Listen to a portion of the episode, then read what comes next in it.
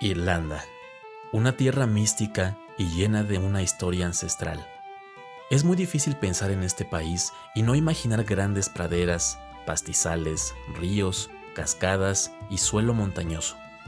También es célebre por sus habitantes, gente alegre y festiva que gusta de beber buena cerveza y whisky.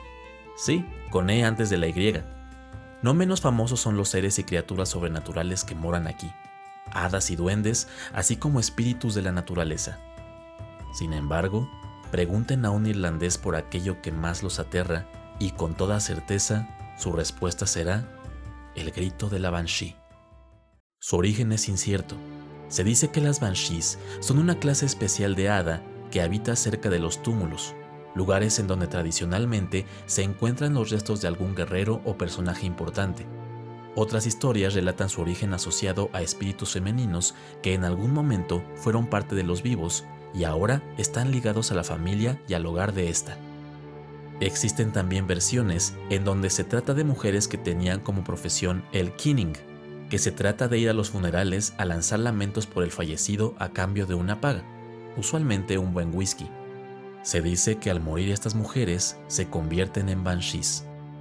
Independientemente a su origen, hay dos cosas que siempre acompañan a una banshee.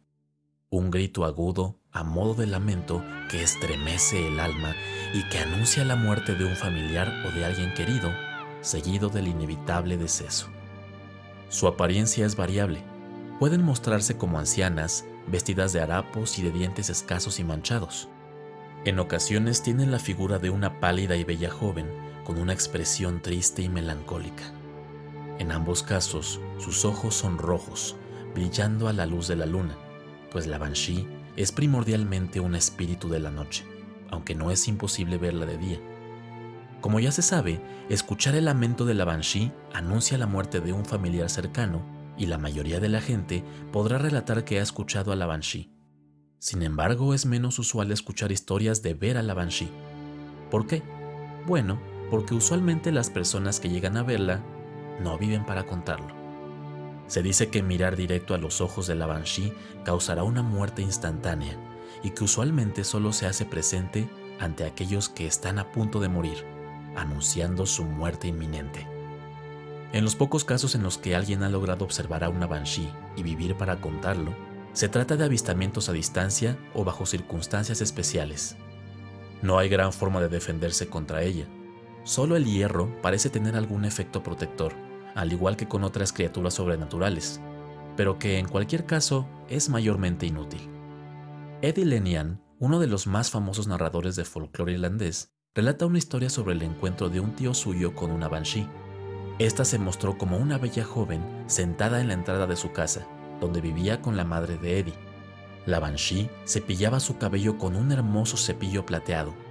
Cuando el joven se acercó a la puerta, la banshee se detuvo y por alguna razón el joven compulsivamente le arrebató el cepillo y se metió a su casa. Al explicar lo que sucedió, su hermana, la madre de Eddie, además de reprenderlo, tomó el cepillo con unas pinzas de hierro y abriendo apenas la puerta, sacó con las pinzas el cepillo, el cual le fue arrebatado con todo y pinzas por unas manos con garras afiladas. Por otro lado, existe la creencia de que cada familia irlandesa tiene su propia banshee, y que incluso solo las grandes familias irlandesas reciben un grito de la Banshee anunciando la muerte de algún miembro. Los O'Neills, los O'Briens, los O'Connors, los O'Grady's, los McCarthy y los Kavanagh.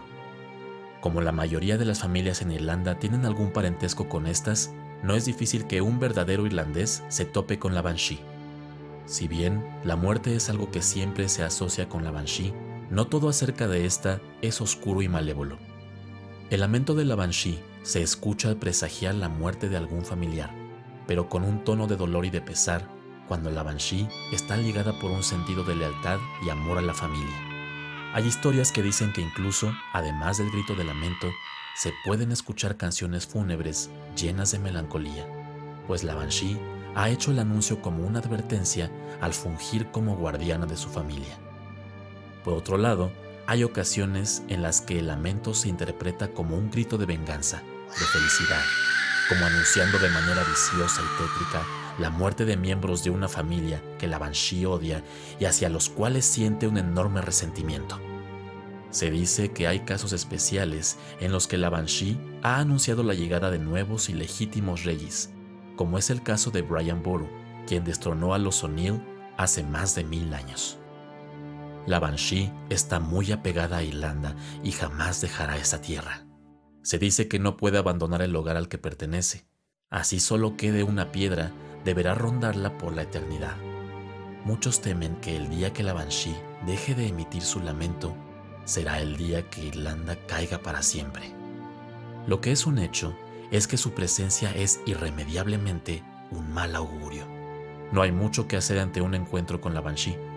Si escuchamos su lamento, lo mejor que podemos hacer es tomarlo como la advertencia que es y asegurarnos de estar lo más cerca de nuestros familiares, pues para alguno de ellos será la última vez que pueda vernos.